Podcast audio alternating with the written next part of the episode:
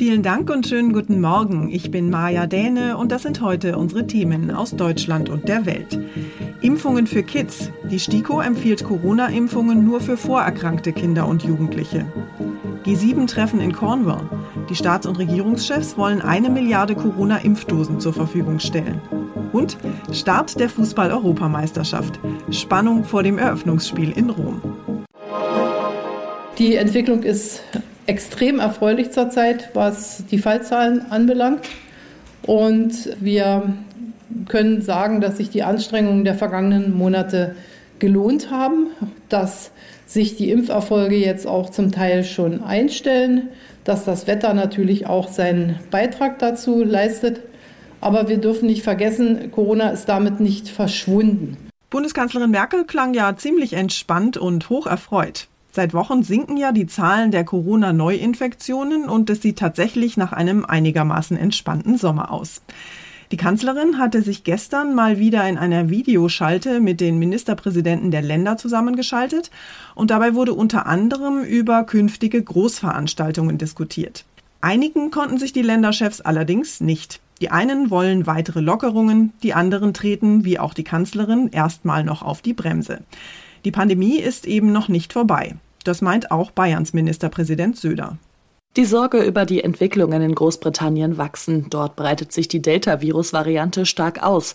Aus diesem Grund könne jetzt nicht alles ohne Regeln freigegeben werden, so Söder. Vor allem in Bezug auf Großveranstaltungen wie auch Public Viewing zur EM. Gesprochen wurde auch über die Impfzentren. Berlins regierender Bürgermeister Müller betonte, dass die Zentren noch benötigt würden, um mit dem Impfen voranzukommen. September als Ende sei noch nicht in Stein gemeißelt. Johanna Theimann, Nachrichtenredaktion. Seit Anfang dieser Woche können ja auch Kinder ab zwölf Jahren gegen Corona geimpft werden. Allerdings sind viele Eltern immer noch unsicher, ob sie ihre Kids tatsächlich impfen lassen sollen oder nicht. Jetzt hat die Ständige Impfkommission ihnen zumindest eine Entscheidungshilfe gegeben. Die Experten der STIKO haben erstmal keine generelle Empfehlung zum Impfen von gesunden Kindern ausgesprochen. Geimpft werden sollten nur Kinder, die bestimmte Vorerkrankungen haben. Seit die EU den Impfstoff von BioNTech ab zwölf Jahren freigegeben hat, warten Kinder und ihre Eltern auf die Einschätzung der STIKO. STIKO-Chef Mertens hat jetzt der deutschen Presseagentur gesagt, die Wirkung des Impfstoffs ist sehr gut, aber um die Nebenwirkungen einschätzen zu können, fehlen ihm und seinen Kolleginnen und Kollegen noch mehr entsprechende Studien.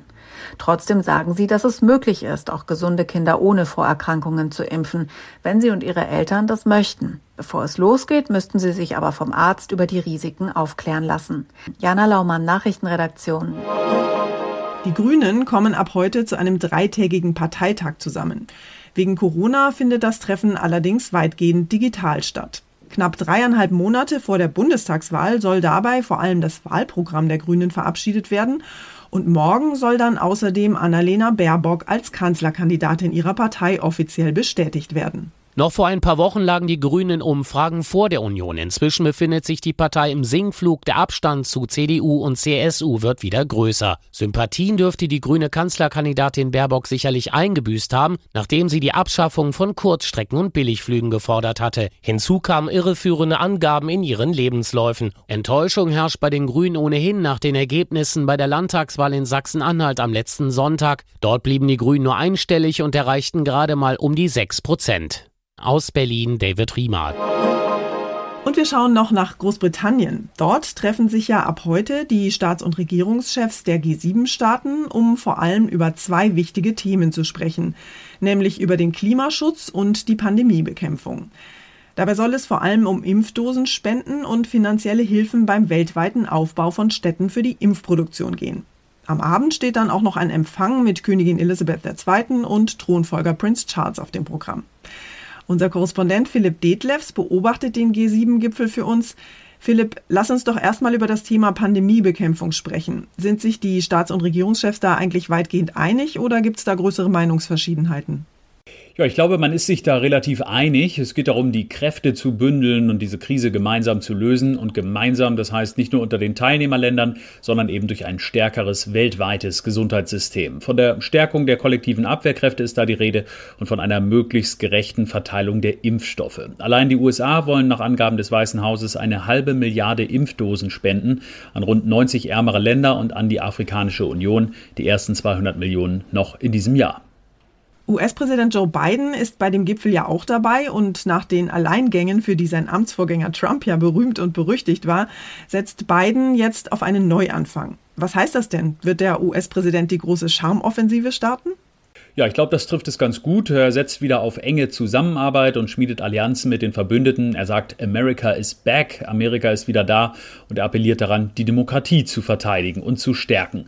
Er hat aufgerufen zu einem Schulterschluss gegen Autokraten. Klar, was damit gemeint ist, man will einen Gegenpol zu Russland und China bilden. Mittwoch trifft er ja den russischen Präsidenten Wladimir Putin in Genf. Man suche nicht den Konflikt, sagte Biden, aber man werde reagieren, wenn die russische Regierung schädliche Handlungen begehen sollte. Bei Putin lässt Biden seinen Charme also nicht spielen. Dankeschön, Philipp. Und wir kommen noch zum allerwichtigsten Thema, Fußball. Mit einem Jahr Verspätung beginnt heute endlich die Fußball-EM. Sie findet diesmal in elf Ländern in ganz Europa statt und los geht's in Rom. Dort stehen sich beim Eröffnungsspiel Italien und die Türkei gegenüber. Unser EM-Reporter Uli Reitinger steht schon in den Startlöchern. Uli, was meinst du? Gibt's heute Abend ein Riesenfußballfest in Rom? Also sowohl die Türken als auch die Italiener haben heißblütige Fans. Das Wetter wird angenehm sommerlich heute Abend in Rom. Also ich denke, wir müssen trotz Corona mit einer großen Party rechnen. Rund 16.000 Fans dürfen heute ins Olympiastadion und es werden wohl so viele Türken da sein, dass es auf den Rängen kein Heimspiel wird für Italien. Aber auf dem Platz ist Italien doch klarer Favorit, oder? Ja, Favorit ja, aber klarer Favorit weiß ich nicht. Die Italiener haben eine super Serie hingelegt. Sie sind 27 Spiele ungeschlagen und haben bei einem wichtigen Turnier noch nie in ihrem Stadio Olimpico verloren. Was sie zum leichten Favoriten macht, ist der Antrieb, die Schande der verpassten WM-Teilnahme 2018 auszuwetzen. Aber beide Mannschaften haben eine super Defensive.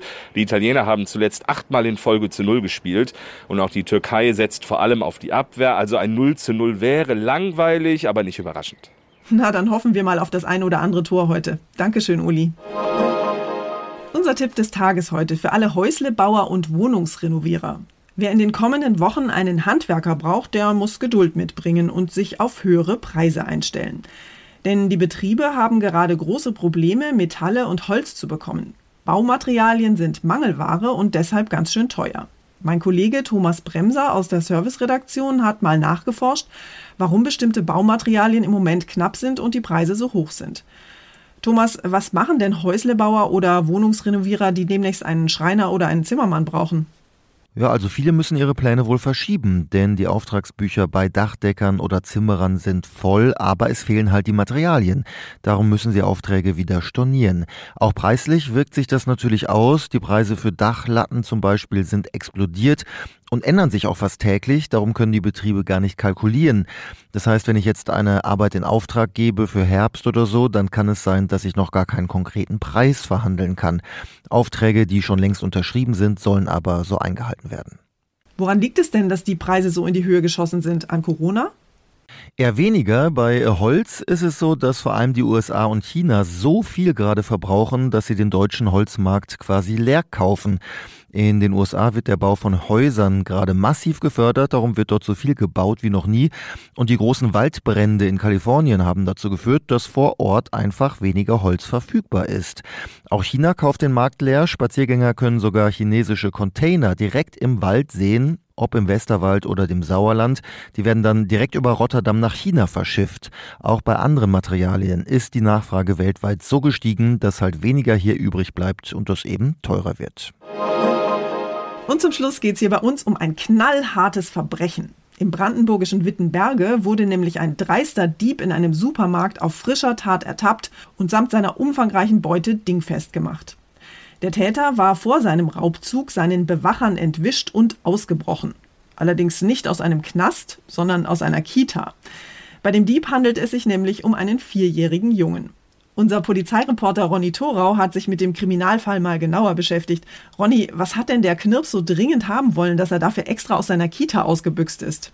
Drei Eis hat er sich eingesteckt, dazu Kaugummi und, man ist ja vorsichtig heute noch, eine FFP2 und eine OP-Maske.